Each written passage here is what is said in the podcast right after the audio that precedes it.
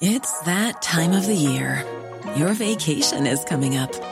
You can already hear the beach waves, feel the warm breeze, relax, and think about work. You really, really want it all to work out while you're away. Monday.com gives you and the team that peace of mind. When all work is on one platform and everyone's in sync, things just flow wherever you are. Tap the banner to go to Monday.com.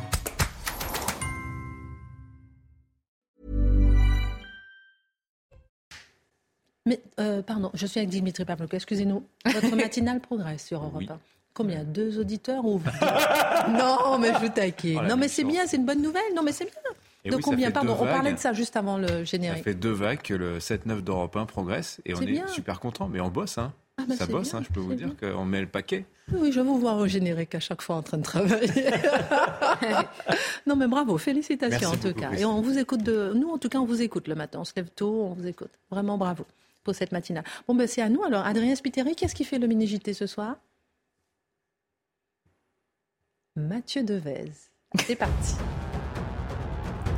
La RATP prévoit un trafic très perturbé sur les réseaux RER et métro jeudi. Le trafic sera notamment interrompu sur trois lignes, la 8, la 10 et la 11. Il faudra compter un RER sur deux dans Paris aux heures de pointe, un sur quatre en heure creuse. Une mobilisation nationale contre la réforme des retraites est prévue dans deux jours. Un échange tendu à l'Assemblée nationale aujourd'hui entre Olivier Dussopt et Olivier Faure à propos justement de la réforme des retraites. Je ne suis pas dans votre tête ou dans votre peau, mais j'ai honte pour vous, a notamment lancé le premier secrétaire du Parti socialiste. Vous vous faites marcher dessus par Jean-Luc Mélenchon, lui a répondu le ministre du Travail. Une vingtaine de départements touchés cet après-midi par une panne des appels vers les numéros d'urgence. Voyez ce tweet du ministre de la Santé. Le 15, le 18 et le 112 ont notamment été concernés avec environ 6 appels sur 10 bloqués. Orange assure que l'analyse des causes de la panne est en cours. Au sommaire ce soir, démocratie, démocratie. Qu'en reste-t-il aujourd'hui au sein des partis politiques alors que le premier conseil politique de la France insoumise n'a pas apaisé les tensions internes en excluant les grandes figures du parti? Beaucoup de voix au PS s'élèvent pour crier que la France est soumise, insoumise n'est pas un parti démocratique. En quoi peut-on prêter crédit à ces accusations contre Jean-Luc Mélenchon? LFI a-t-elle gangréné la gauche? L'édito de Mathieu Bobcotti. 750 000 personnes seraient attendues euh, ce jeudi dans les 200 cortèges déjà organisés. Certains veulent se con- concentrer la France sur cette journée de mobilisation contre la réforme des retraites. Mais que veulent réellement les Français? Quel est l'âge de départ souhaité? Quelle est la réforme rêvée? Et si beaucoup, en douce, se tournaient déjà vers la capitalisation comme solution? L'analyse de Dimitri Pavlenko. C'est pas le bon titre. C'est pas le Parents, réseaux sociaux, justice laxiste, comment expliquer qu'un adolescent de 16 ans soit poignardé au petit matin hier devant son lycée à Thiers dans le Val-de-Marne? Comment expliquer ces règlements de compte mortels entre jeunes et bandes rivales, guerre de territoire, appartenance ou non à un quartier N'ont-ils que la violence pour exister? Le décryptage de Charlotte Dornelas.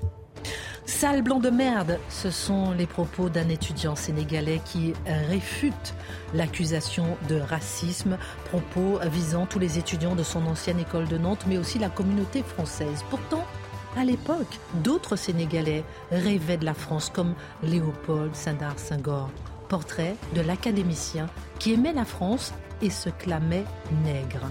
Marc Menon raconte. Les menaces du secrétaire général de la Fédération CGT des mines et de l'énergie contre les élus interpellent. Menacés de coupures d'électricité ciblées, les élus favorables à la réforme des retraites? Si le mépris envers les politiques est dangereux pour la démocratie, a-t-on franchi un cap? Démocratie et République ont-ils encore un sens? L'édito de Mathieu Bocoté.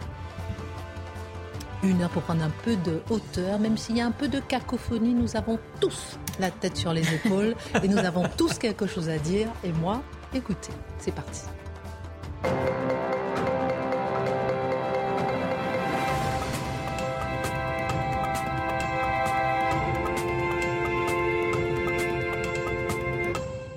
Le débat du jour, dans un instant, on assiste sans doute à un baby crash en France. Le nombre de naissances en 2022 atteint un niveau historiquement bas du jamais vu depuis 1946. Pourquoi la natalité est-elle l'angle mort des retraites? On en a déjà un peu parlé, mais que veut dire justement cette natalité en forte baisse, très forte baisse? Il y a beaucoup de dessous quand même qu'on va décrypter ensemble lors d'un débat, un tour de table. Comment allez-vous, mes amis, mes mousquetaires? En pleine forme. Toujours bien. En pleine forme, toujours. Vous n'avez pas une autre réplique? Encore mieux. Ah, pas mal, pas mal. Je vais toujours bien ou vraiment très bien. Non, mais de temps en temps, quand vous allez mal, vous le dites ou pas? Mais Non, je- jamais. Mais j'ai très rarement mal. C'est incroyable. Hum, sauf quand je perds mes bagages, mais grâce à vous, je les retrouve. non, mais même quand vous perdez vos bagages, vous, vous gardez le sourire. Ma belle Charlotte est là. Tout va bien. Mon Marc Menon en pleine forme. Bah écoutez, oui, j'ai passé un bon après-midi avec vous dans le bureau, donc tout allait bien. Et oui, on a bien, on a bien discuté. Et Dimitri pète le feu. Exactement. La gauche. Même les retraites. vous allez nous en parler. Ouais, Je commence à limite à saturer quand même. hein. On n'est que le Non. 17 janvier. Mais non, Et non, si non. Dimitri sature, Si Dimitri. imaginez les autres.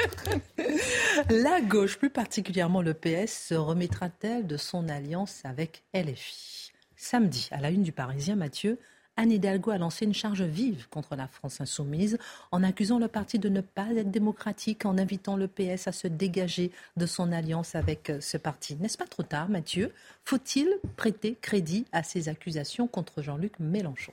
Alors, à la question Anne Hidalgo, on pourrait répondre Anne qui Euh, C'est-à-dire, à la dernière élection présidentielle, Anne Hidalgo a été enterrée de son vivant, à moins qu'elle n'était déjà morte politiquement. Mais quoi qu'il en soit, quoi qu'il en soit, puis dans cet espace réduit, dans cet espace diminué qu'est le Parti socialiste aujourd'hui, elle représente néanmoins quelque chose.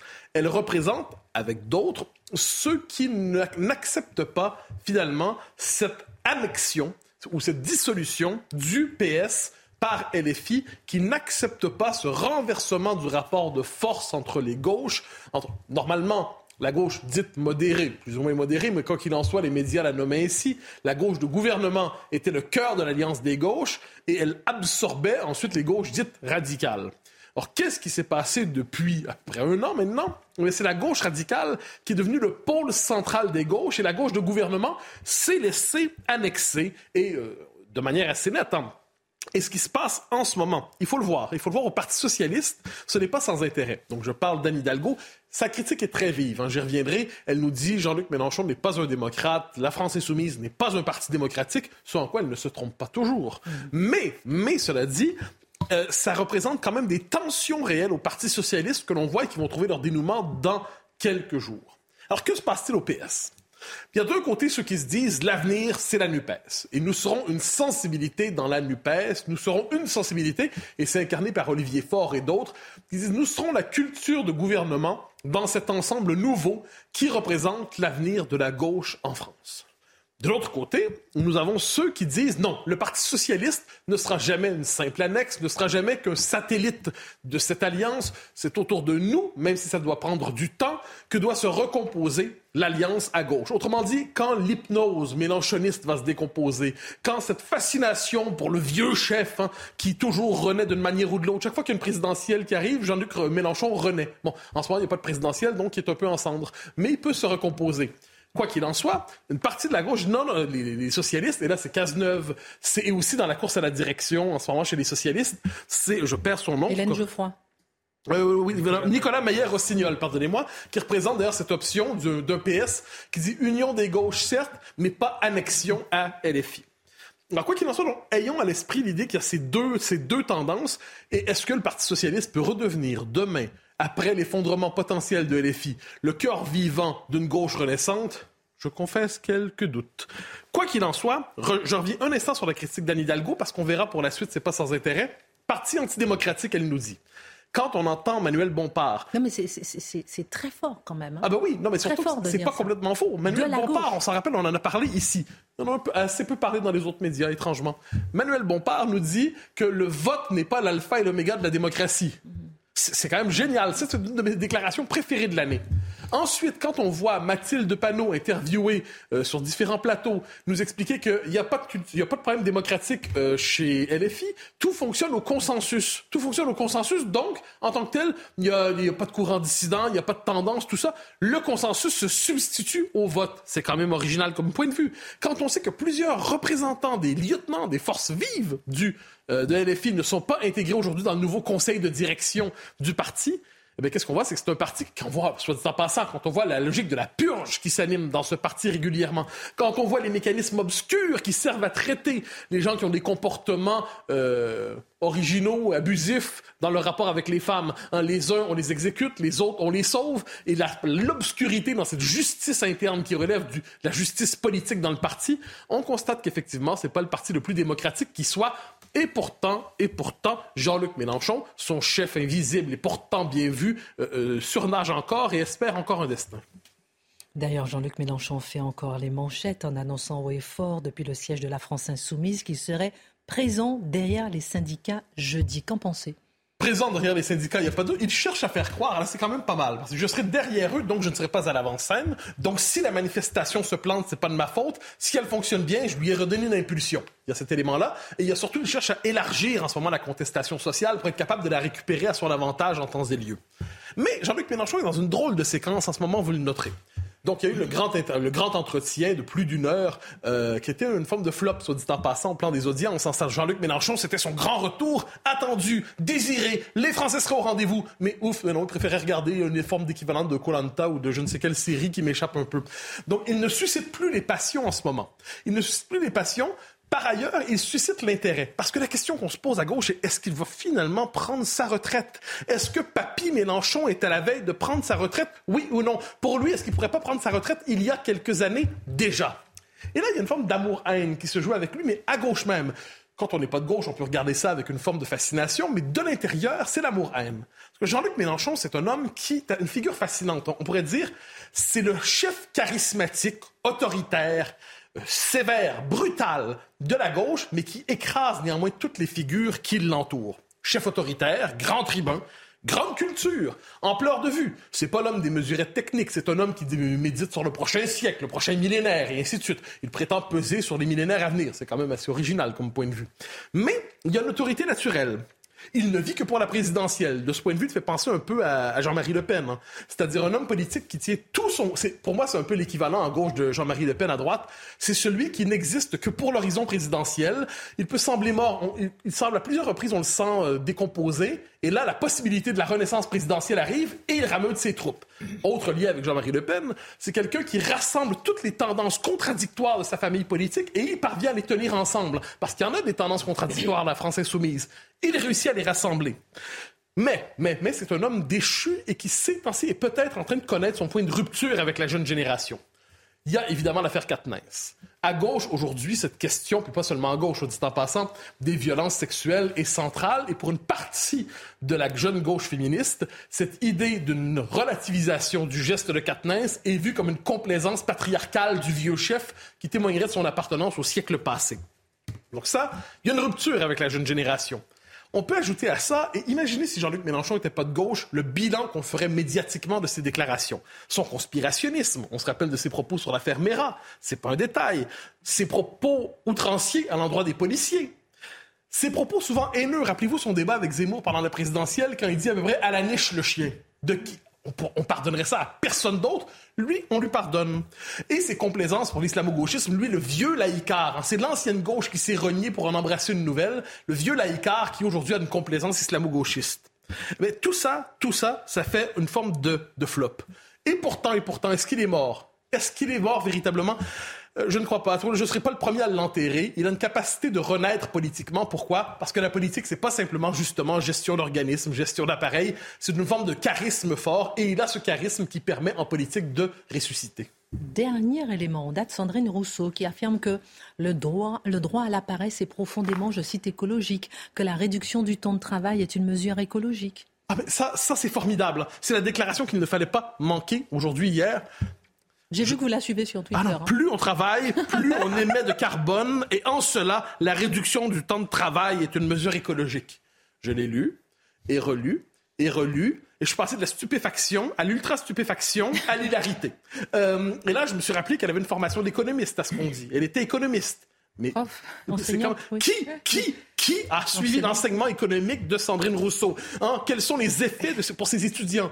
Quelle culture économique ont-ils reçu Quoi qu'il en soit, il y a quand même là-dedans, c'est la culture politique des écolos qui est complètement en décalage. A la recherche d'une radicalité nouvelle là-dedans, portée aussi par Mme Tondelier, qui est la nouvelle euh, chef des écolos, qui a dit de l'Assemblée nationale qu'il fallait en faire une ZAD. On croyait qu'il y en avait déjà suffisamment, et il faut en faire une même à l'Assemblée nationale.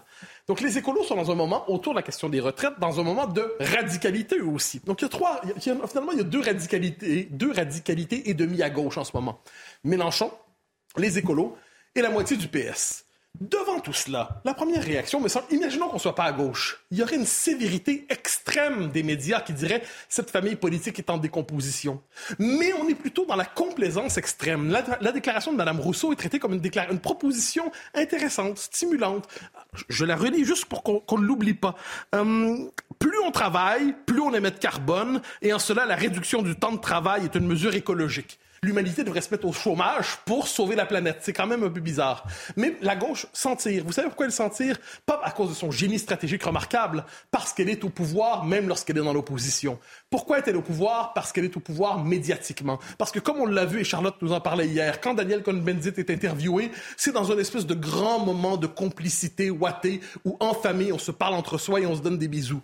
Quand on interviewe Jean-Luc Mélenchon, c'est sur le mode de la complaisance. Quand on... et remarquez cette complaisance à répétition donc la gauche au pouvoir est active, mais dans l'opposition contrôle généralement les médias, l'esprit public. Donc elle n'est jamais véritablement battue. Ça aide à imposer son agenda et à catégoriser ses adversaires en les traitant d'infréquentables.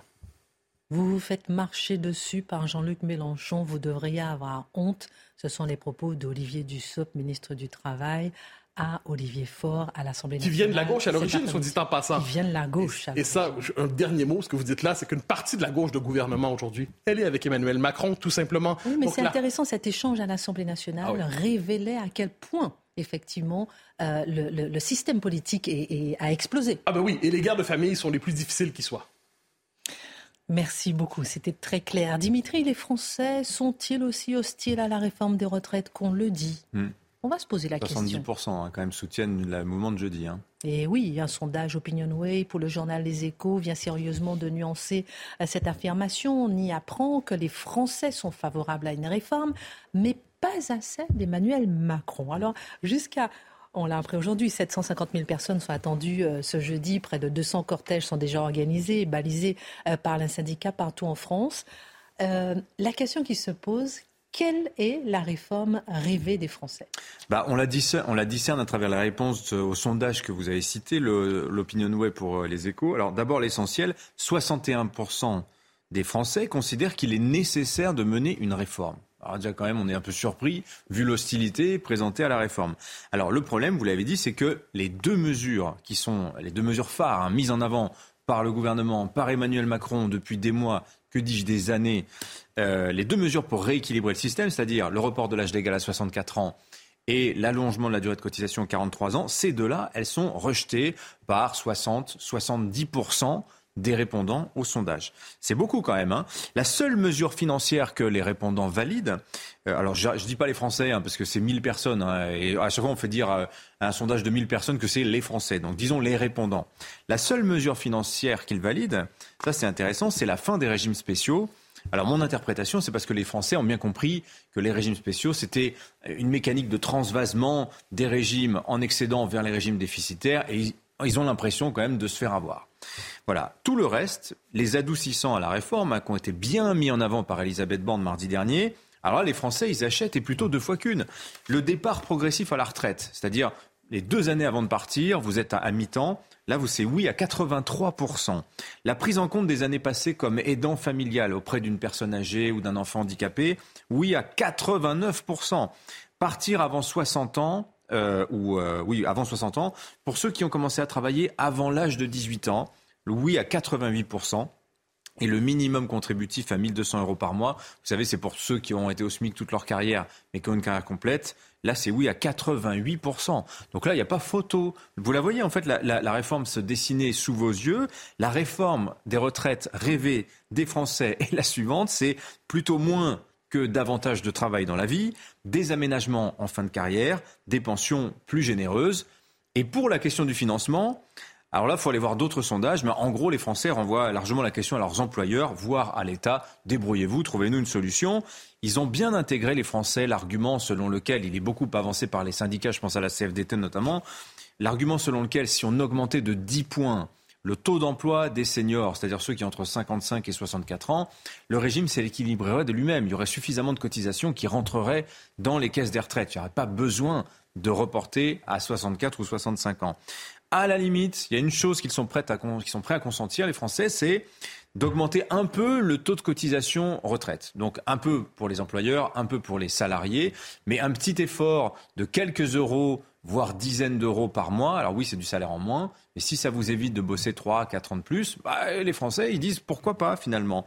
Donc finalement, ce qu'il faut retenir, c'est pas touche à mes 62 ans. Voilà, moi c'est ça que je comprends. C'est-à-dire que le gouvernement a complètement raté la communication sur le travailler plus dans la vie. Et c'est perçu en fait comme une mesure idéologique. Donc, qui dit mesure idéologique dit pas forcément mesure indéfendable, mais euh, mesure orientée et qui peut-être euh, laisse de côté des, alternatives qui existent bel et bien, comme celle que je viens de vous citer. Donc l'idéal des Français, c'est le moins de travail possible finalement. Ben, moi, c'est ce que je comprends. Et encore, vous êtes en train de dire que les Français sont fainéants Non, je dis pas ça. Je dis que le rapport au travail a changé. Je dis pas qu'ils sont fainéants. La vie est ailleurs. C'est ça en fait qu'il faut comprendre. Hein. et ça n'empêche pas de s'investir comme dans un emploi, comme dans un métier, avec l'intensité qu'on mettrait dans un métier, dans une passion, dans un loisir, dans une activité associative, que sais-je encore. Voilà. Il faut en plus que le métier ait du sens aujourd'hui. Voilà. Alors, vous avez sans doute vu passer ces derniers temps, il y a plein d'articles en ce moment sur Internet, c'est assez, assez, assez fascinant, sur ces petits vénards qui prennent leur retraite à 40 ans. Vous avez même qui arrivent à le faire à 30 ans.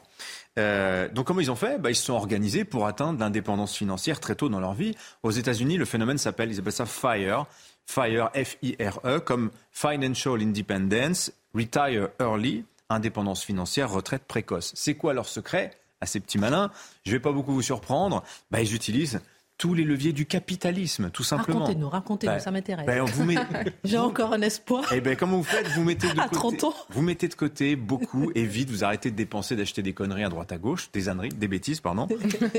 vous mettez beaucoup de côté, vous placez ça en bourse ou en immobilier, ça fructifie, ça génère des revenus passifs. Avant, on appelait ça un rentier, hein, tout simplement.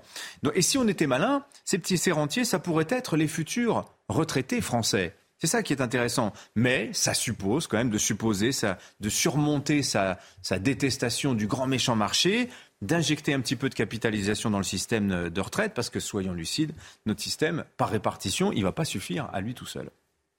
Vous pensez que notre système de retraite est euh, menacé finalement, ou pas, comme le dit Emmanuel Macron? Non, je ne pense pas que le système est menacé. Et c'est peut-être une des erreurs du gouvernement, c'est d'avoir dramatisé à l'excès en disant il faut sauver le système de retraite comme s'il allait mourir. Non, notre système, il est malade. En fait, il a deux problèmes. Le premier, c'est celui de tout système par répartition, à savoir que un système par répartition ne peut redistribuer que l'argent qu'il collecte. Mhm. Hein, si vous voulez, c'est ça en fait un système par répartition. L'argent n'est pas placé, l'argent est collecté et reversé à ceux qui, par le passé, ont euh, cotisé pour, à l'époque, leurs aînés. Or, vous avez bien compris, hein, Mathieu nous l'a dit hier, les Français ne sont pas débiles, ils ont bien compris que s'il y a moins d'actifs ou qu'il y a plus de retraités, bah, le niveau des pensions mécaniquement ne peut que baisser. Donc la, répartition, en fait, ça pourrait même fonctionner. Vous n'auriez qu'un actif pour quatre retraités, un, un, Mathieu Bocoté pour quatre Marc Menant, et eh ben, bien qu'il soit, mais pour nos quatre autres, par exemple ça fonctionnerait quand même. Sauf mm. que notre actif, il se ferait euh, euh, et nos retraités seraient très pauvres parce qu'il mm. faudrait se partager un peu du salaire de, du type tout seul à quatre. Mm. Vous voyez, mais ça fonctionnerait. Est-ce que c'est souhaitable? Non, je ne pense pas. Alors, vous avez parlé du bilan du recensement 2022 publié par l'INSEE. On va en parler tout à l'heure.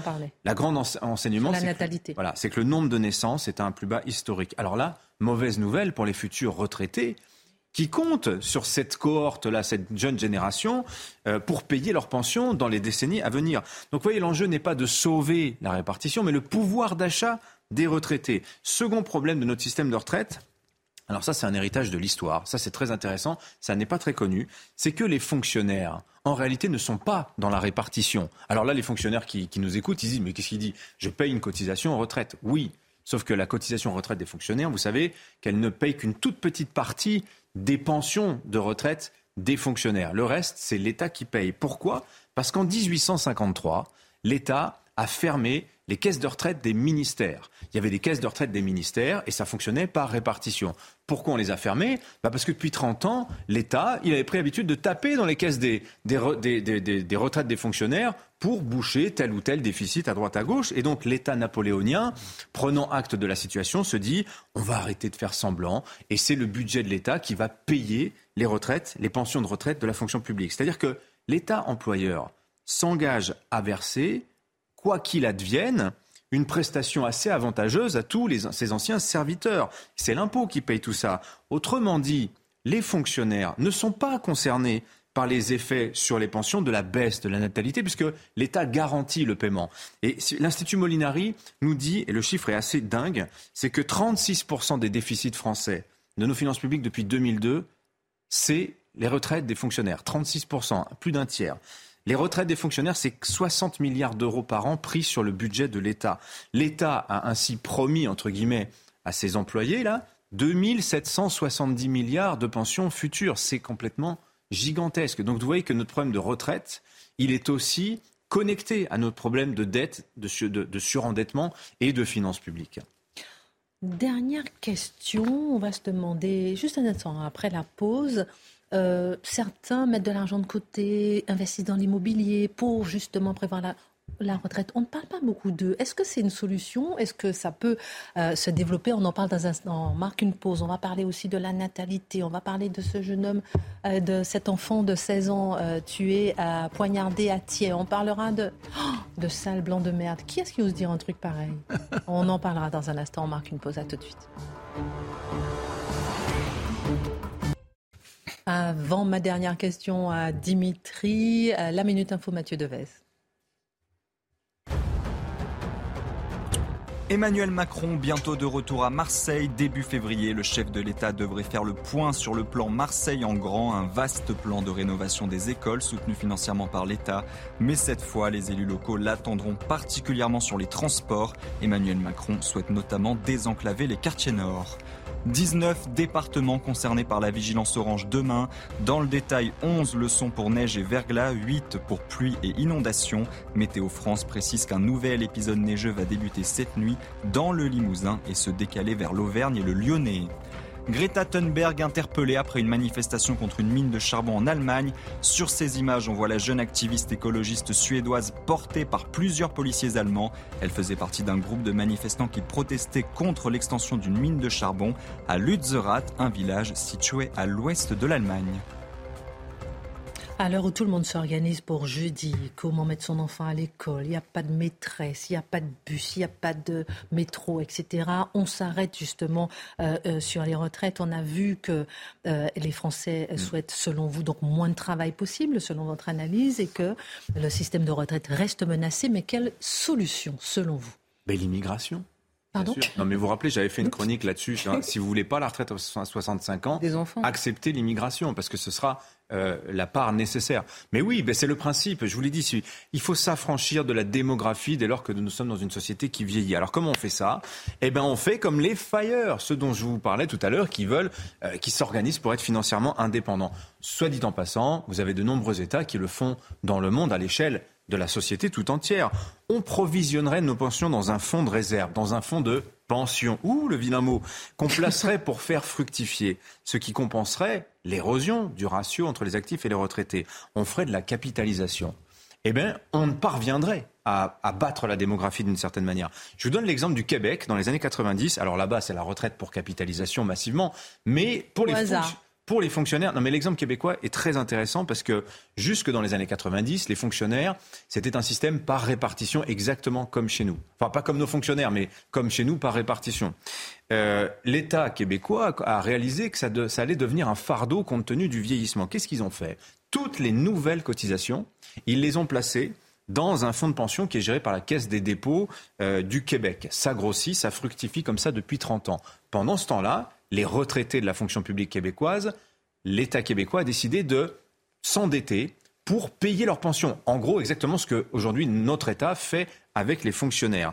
Et en 2026, il va y avoir cette grande bascule où les fonctionnaires de l'État québécois vont devenir, vont passer à la retraite par capitalisation parce que leur fonds de pension aura suffisamment grossi pour assumer de payer des pensions confortables. Alors on n'est pas obligé de faire pareil. Hein. On peut tout à fait panacher, flécher des cotisations un peu sur de la capitalisation, tout en gardant la répartition. Ce qu'il faut comprendre, c'est que la capitalisation, c'est pas un délire ultra libéral.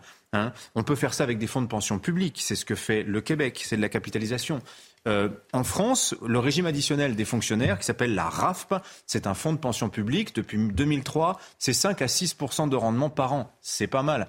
Jaurès, Jaurès, avant sa mort, plaidait pour la capitalisation collective. Il y voyait un instrument d'émancipation ouvrière face au patronat et au capitalisme patronal. Vous voyez?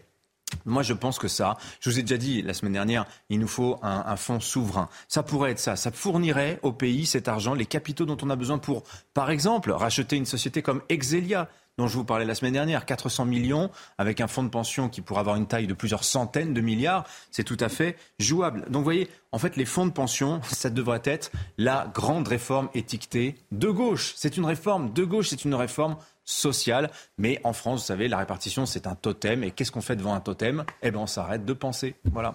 Merci euh, Dimitri pour votre regard. CF de gauche, la première chronique avec Mathieu Bocoté.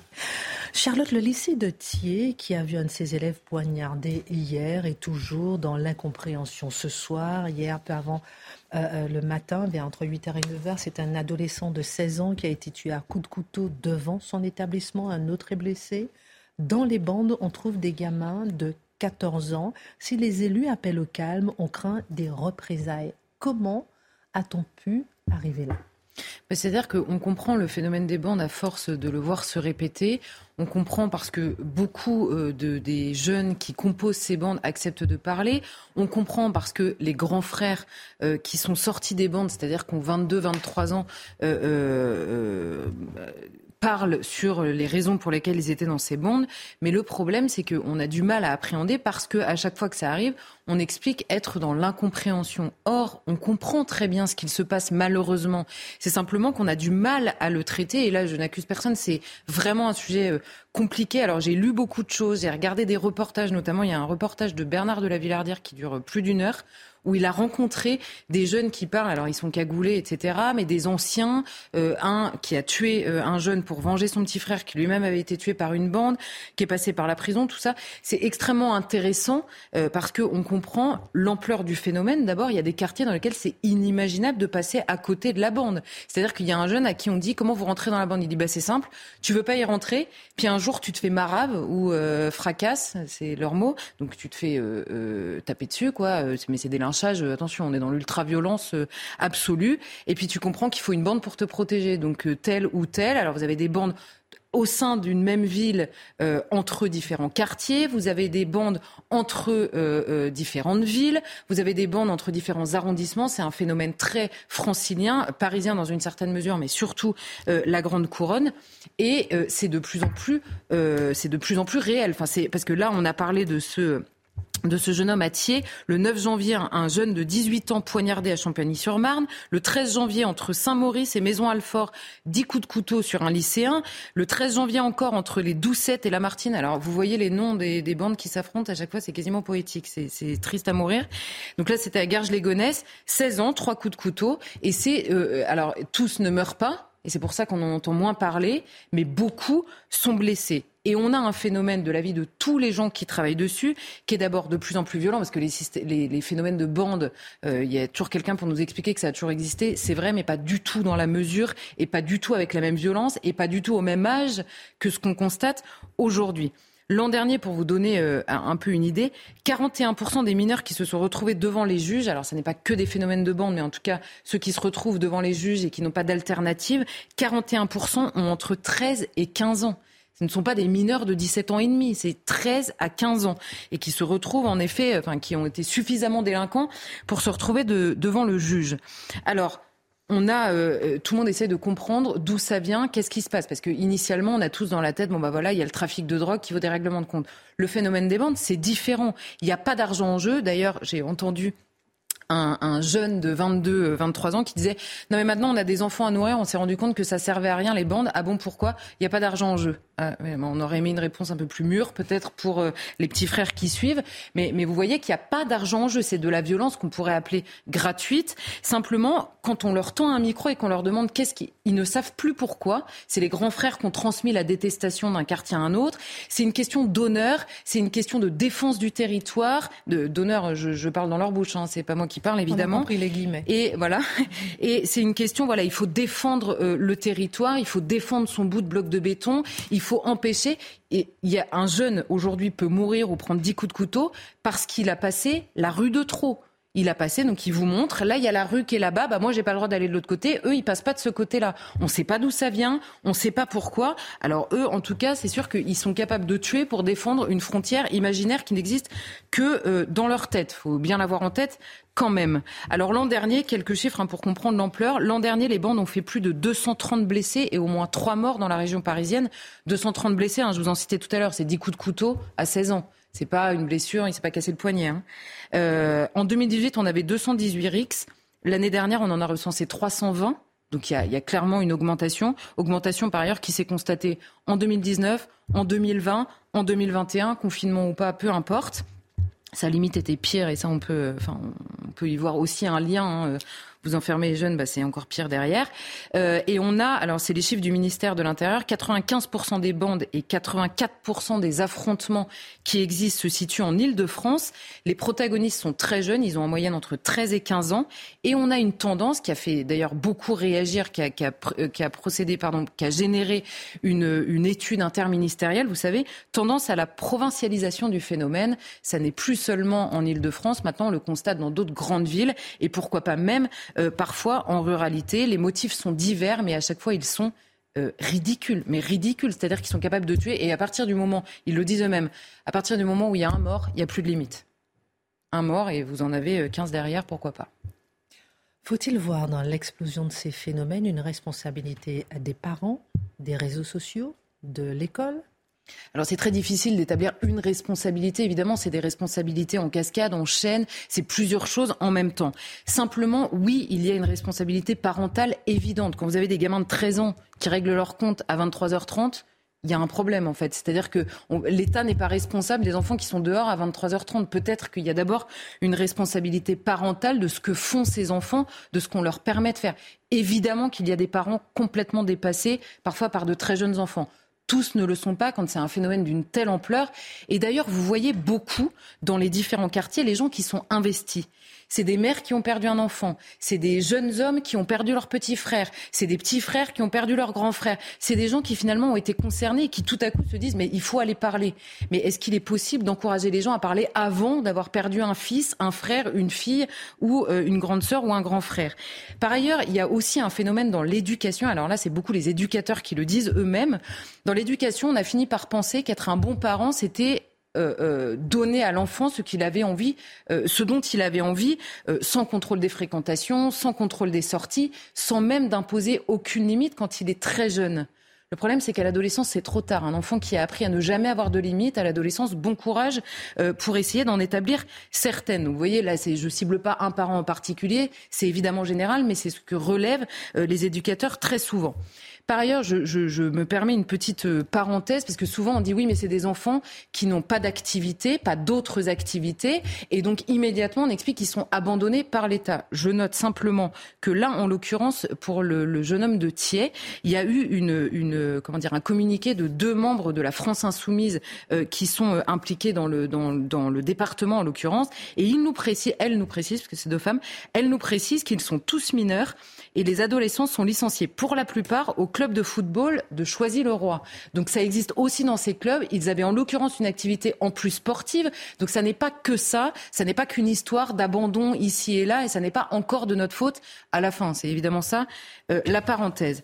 Ensuite, on a aussi des éducateurs, et là, à mon avis, c'est une donnée importante, qui nous expliquent que ce sont des enfants qui, dans leur immense majorité, ont subi notamment petits, des violences intrafamiliales et notamment ont été témoins de violences euh, conjugales au domicile, donc entre leurs parents, enfin du père euh, sur la mère en l'occurrence. On a des, euh, là, vous avez un chiffre qui est de la protection judiciaire de la jeunesse. 70% des mineurs violents ont, ont, été exposés à des scènes de violence conjugale dans les premières années de leur vie. 70%. Donc, donc on voit aussi que culturellement, quand on dit que culturellement le rapport entre l'homme et la femme, c'est pas simplement point E, point S à l'Assemblée nationale en fait. Ça a des conséquences extrêmement concrètes euh, dans la société directement. Et on a par ailleurs dans les familles des phénomènes claniques, notamment culturels, qui sont là évidemment importés, auxquels personne n'a voulu faire attention, qui se retrouvent aussi dans cet esprit de bande. Donc on a, vous voyez, plusieurs choses en même temps, et les réseaux sociaux que vous citiez, évidemment, alors, c'est pas les réseaux sociaux sont pas responsables directement. En revanche, ils ont amplifié le phénomène de manière absolument dingue, évidemment, parce que on se retrouve en mettant une vidéo, on humilie l'adversaire, c'est même plus un adversaire, là c'est des ennemis, on ne parle que d'ennemis, on humilie l'ennemi. Pourquoi est-ce que vous mettez une vidéo de lynchage à 13 ans, de lynchage abominable sur les réseaux sociaux? Parce que ça les humilie encore plus et vous entendez surtout dans leur bouche qu'il n'y a plus rien. C'est, le, enfin, les, les, jeunes qui sont en face, euh, par ailleurs, parfois ils sont dans le même lycée, dans le même club de foot, hein, c'est ce qu'on a vu, ils se connaissent, mais au moment où ils sont dans le phénomène de bande, ils sont déshumanisés au dernier degré.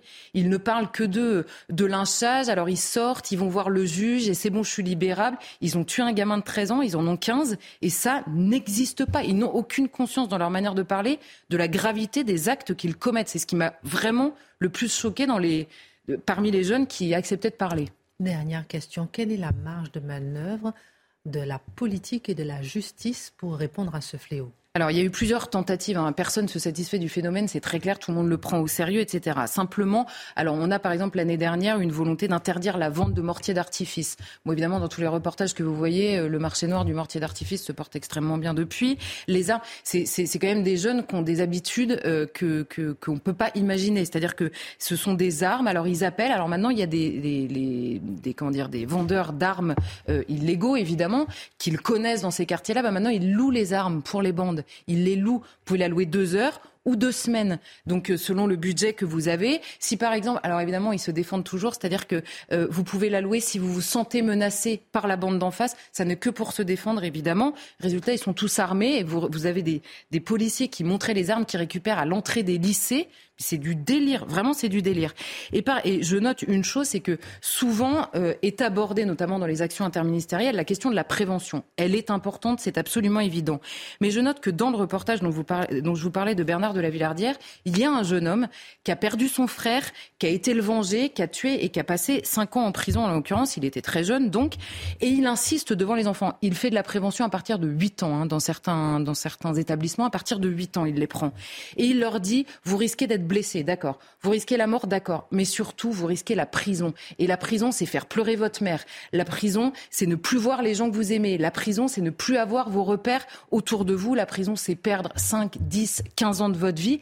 Et il insiste énormément là-dessus. Et c'est ce qui fait le plus réagir dans les lycées.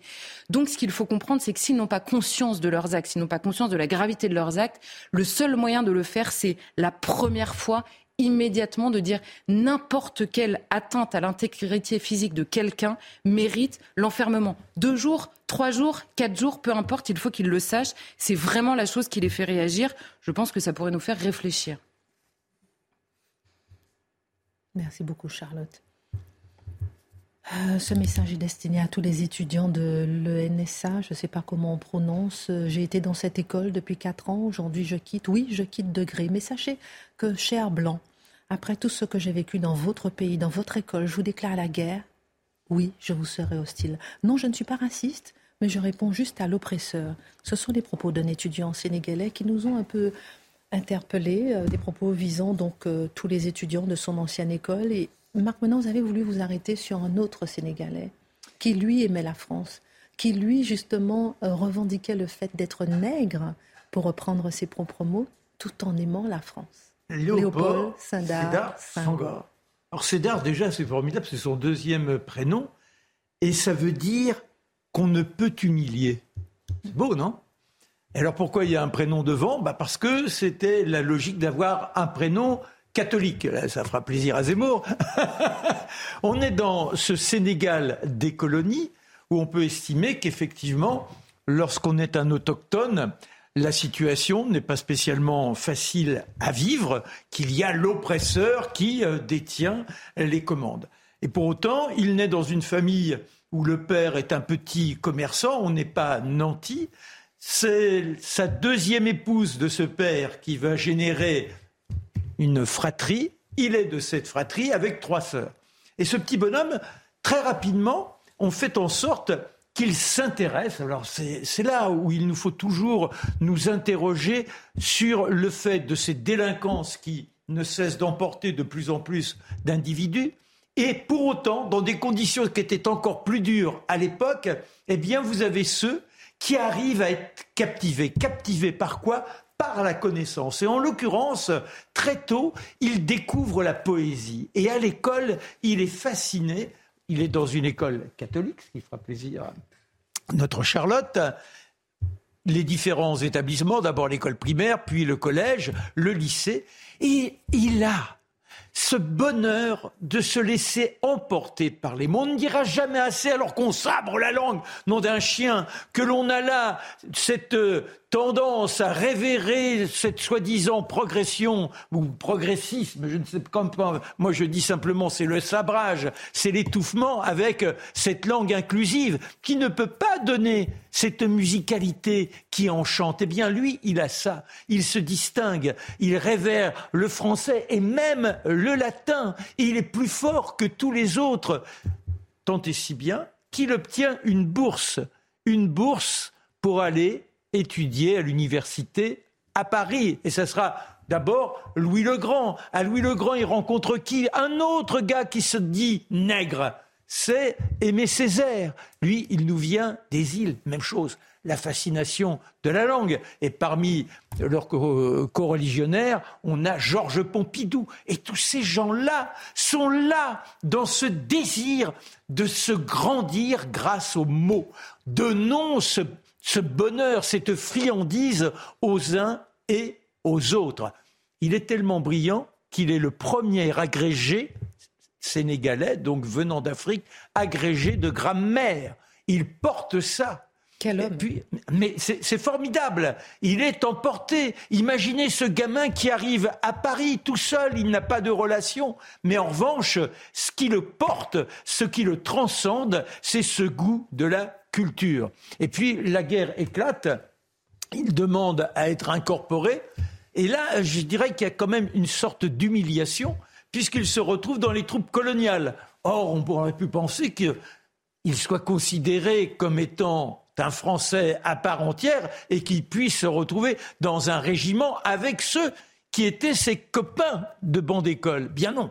Il est dans les troupes coloniales. Il est arrêté, une conduite extrêmement héroïque, et les Allemands décident de le fusiller. C'est un noir, c'est sous-espèce. Et c'est un officier français, sans doute collaborationniste, qui dit ça sera un crime raciste, vous n'avez pas le droit de faire ça, et il le sauve. Ensuite, il s'évadera, il sera dans le gouvernement de Michel Debré, secrétaire d'État. Il participera à la constitution de la Ve République. Quand le Sénégal devient indépendant, il y a des élections. Il avait d'abord été élu en France hein, comme député au fur et à mesure, et là, il se retrouve président du Sénégal. C'est lui qui créera le lion rouge, l'hymne que l'on connaît. Eh bien, c'est de Léopold Senghor. À propos de la négritude, que dit-il de la négritude? La négritude, c'est l'ensemble des valeurs culturelles de notre, de notre monde noir. On entend le, lion. Hein. Voilà.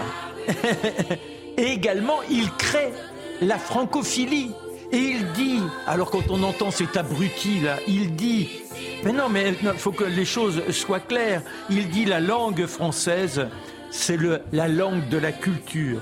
La francophonie, c'est l'humanisme intégral qui se tisse autour de la terre. C'est-à-dire que le français, cette francophonie doit emporter les hommes et être les porteurs de ce courant des Lumières. Alors quand on nous dit c'est la volonté des Blancs de conquérir, pas du tout. Il a compris que c'était un état d'esprit pour, au contraire permettre aux êtres humains de se transcender, d'être dans une fraternité. Voilà Léopold Sangor. Merci beaucoup pour ce portrait vite dressé de Léopold Sédar Senghor qui a su euh, laisser glisser sur son dos des insultes racistes. Ah oui, oui. Je fais une petite Il était à l'Académie française. Ceux qui vous permettez, pour ceux qui m'insultent sur ma couleur de peau et qui me traitent, si vous permettez, de négresse de service en permanence. Moi aussi, je fais comme Léopold Sédar Senghor et je ferme la parenthèse. Merci. Mais vous beaucoup. êtes formidable, ma Christine. Ah, mais je suis, non, je suis pas Mais non, mais voilà, puis soyez fiers de ce que vous êtes, Mais je comme le eux. C'est ça le qui est suis. bien. Je le bien suis. sûr. Je pense que ça se voit. Merde je ne fais de ma couleur de peau ni un fardeau ni un drapeau, mais ça vaut quand même le coup de dire que négresse de service en permanence depuis quatre ans. C'est quand même, il vaut mieux en, en sourire, mais je note quand même au passage, il faut que tout le monde le sache, dans quelles conditions on travaille. Alors, euh, le débat du jour. Assiste-t-on à un baby crash en France? Le nombre de naissances en 2022 a atteint un niveau historiquement bas du jamais vu. Un tour de table. Qu'est-ce qu'on peut en dire? Puisque pourquoi la natalité et l'anglement des re- de la réforme des retraites, on en a parlé? Qu'est-ce qui se cache derrière cette baisse de la natalité? Ne faudrait-il pas diminuer la démographie pour préserver la planète? Que penser de cette natalité en forte baisse? Bah, moi, je retiens deux choses. C'est que dans les années de 80 à 2015, en moyenne, les, les Français faisaient 800 à 850 000 bébés par an. Là, on va approcher des 700 000. On est à 723 000 cette année. Donc ça baisse quand même. Et ça rejoint notre sujet retraite. hein. Je veux pas paraître un peu lourdingue, mais voilà. Mais complètement, mais Mais on a dit, non, l'enjeu, mais c'est- dé- on a l'enjeu démographique qui, qui là se matérialise sous nos yeux à travers ces chiffres.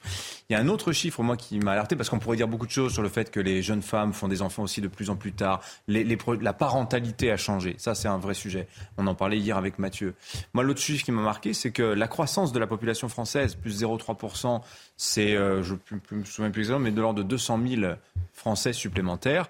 Les trois quarts, c'est le solde migratoire aujourd'hui. La croissance démographique française aujourd'hui, c'est l'immigration. Et l'immigration li- légale, parce que vous imaginez bien que l'immigration illégale n'est pas comptabilisée. hein. Alors, effectivement, toujours dans les statistiques de l'INSEE, la France a gagné 200 000 habitants. Plus des trois quarts de cette hausse s'explique du fait de l'immigration. Plus 161 000 personnes.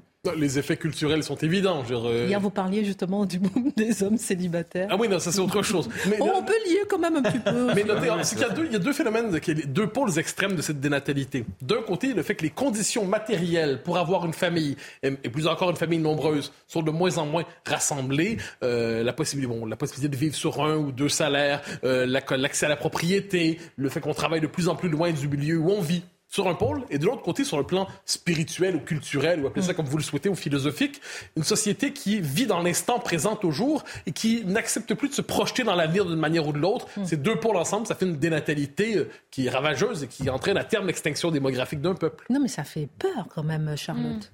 Non, mais il y a deux choses, en effet. Je pense qu'il y, a- y y le signe d'une déprime. Je ne parle pas individuellement euh, euh, de telle ou telle décision de telle ou telle personne.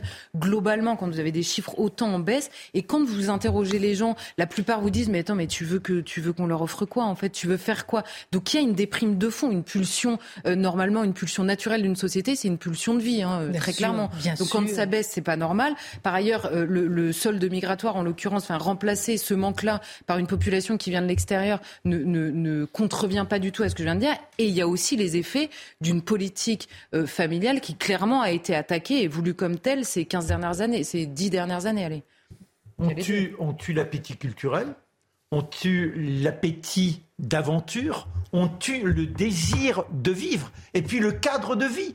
On a cessé depuis les années 60 de multiplier ces zones industrielles, de multiplier ces zones commerciales. On est dans la laideur intégrale. Vous ne vous levez pas le matin en disant je vais chanter, mais avant vous aviez envie de chanter. Vous aviez envie d'embrasser le monde. C'est ça qu'il faut de nouveau générer. Et je pense que quand on entend les politiques, quels qu'ils soient, aucun ne vient là en faisant lever la sève. La sève du goût, la sève de l'enthousiasme. Et c'est ce- de ça qu'on crève aujourd'hui. Je suis d'accord. Ouais. Mais d'ailleurs, il y a une espèce Elle est où, la, d'omer- elle, est où le sens, le sens, Voilà. le sens, l'objectif de vie? Il y a une espèce d'omerta, on passe tout de suite pour d'extrême droite quand on dit euh, que la question des retraites, il faut poser la question de la natalité, la question démographique. Le bon sens est d'extrême droite, l'extrême droite est le bon sens. Non, non, mais je pense qu'il y a, c'est un sujet aujourd'hui qui est occulté, en fait, qui est occulté. Ça n'est pas un sujet et c'est un effet, un des effets indirects de l'individualisme, ça. On ne peut pas terminer cette émission sans parler de la CGT qui a décidé de monter le ton et menace de coupure d'électricité, cibler les élus favorables à la réforme des retraites.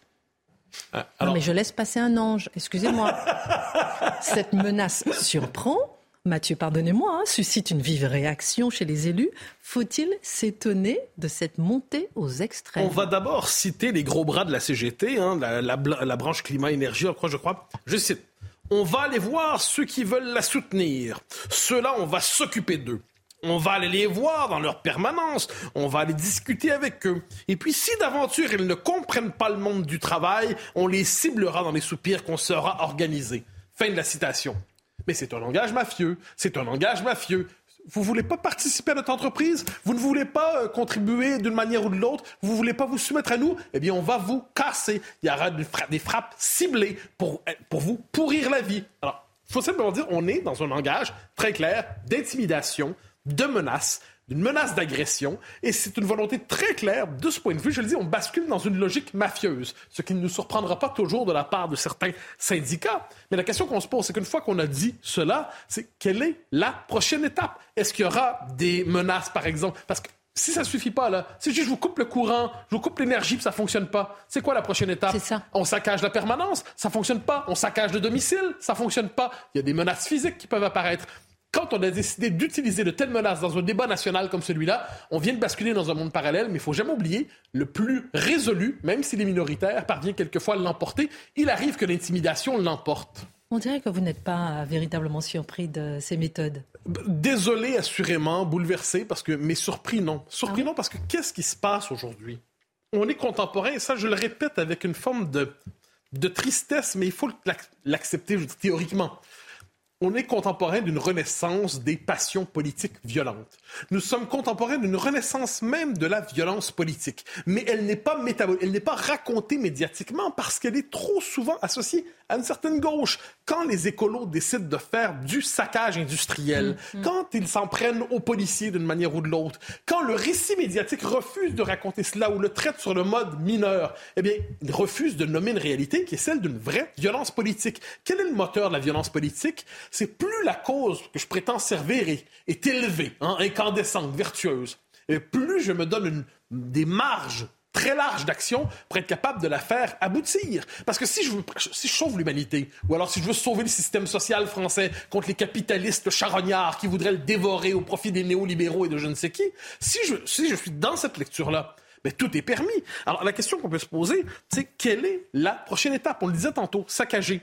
On le disait, euh, détruire peut-être des permanences, mais, la violence physique. Oui, mais pardonnez-moi, cher Mathieu, mais même justement euh, les menaces, les intimidations, etc. Il n'y a personne qui arrête justement avant, il ne se passe rien. Ah ben, alors, instant, ça passe crème. La classe politique. C'est-à-dire avant d'arriver justement à, l'acte physique, je veux dire, personne ne fait rien. Ben, je pense que c'est ça le problème, c'est qu'on ne prend pas. Ça fait 70 ans qu'on vit globalement dans une démocratie libérale apaisée, globalement. Et on a oublié une chose, c'est qu'à l'échelle de l'histoire, la politique se conjugue beaucoup plus souvent avec la violence qu'avec l'argument. À l'échelle de l'histoire, on a vécu dans une forme de bulle, de parenthèse enchantée. C'est très étrange à dire, mais on a vécu dans une société qui fonctionnait à coup d'arguments. J'ai un argument, vous en avez un, on se débat et Marc vote finalement et c'est lui qui tranche avec ça. C'est génial ça, mais c'est très très dans l'histoire de l'humanité, c'est une période un peu étonnante où on a cru à la raison davantage qu'à la force. Il est possible qu'aujourd'hui nous soyons contemporains de retour à la force, à la violence, et on ne sait pas comment s'adapter à ça. Je dirais presque qu'on est heureux de ne pas savoir s'adapter à ça. J'ai pas envie de consentir à la logique de la violence. Je vois, cela dit, que des syndicats sont prêts aujourd'hui à intimider des élus et à faire les menaces les pires pour être capables d'imposer leur politique. Et devant cela, la capitulation est de rigueur dans la classe politique. Pas d'argumentation, bienvenue la violence. Merci Absolument. beaucoup. Excellente suite de programme. Tout de suite, la Minute Info, Adrien Spiteri. Dans un instant, Pascal Pro. Et nous, demain, 19h, c'est l'heure.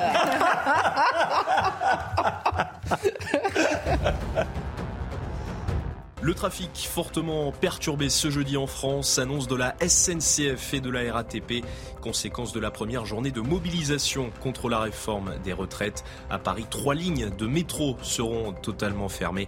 Le ministre des Transports, Clément Beaune, appelle les usagers à télétravailler.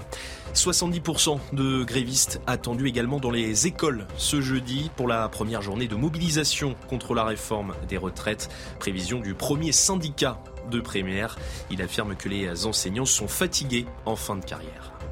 Et puis Noël Legret se défend. Il dément toutes les accusations de harcèlement moral ou sexuel. Une enquête a été ouverte par le parquet de Paris. Elle fait suite au signalement de l'agente Sonia Souid.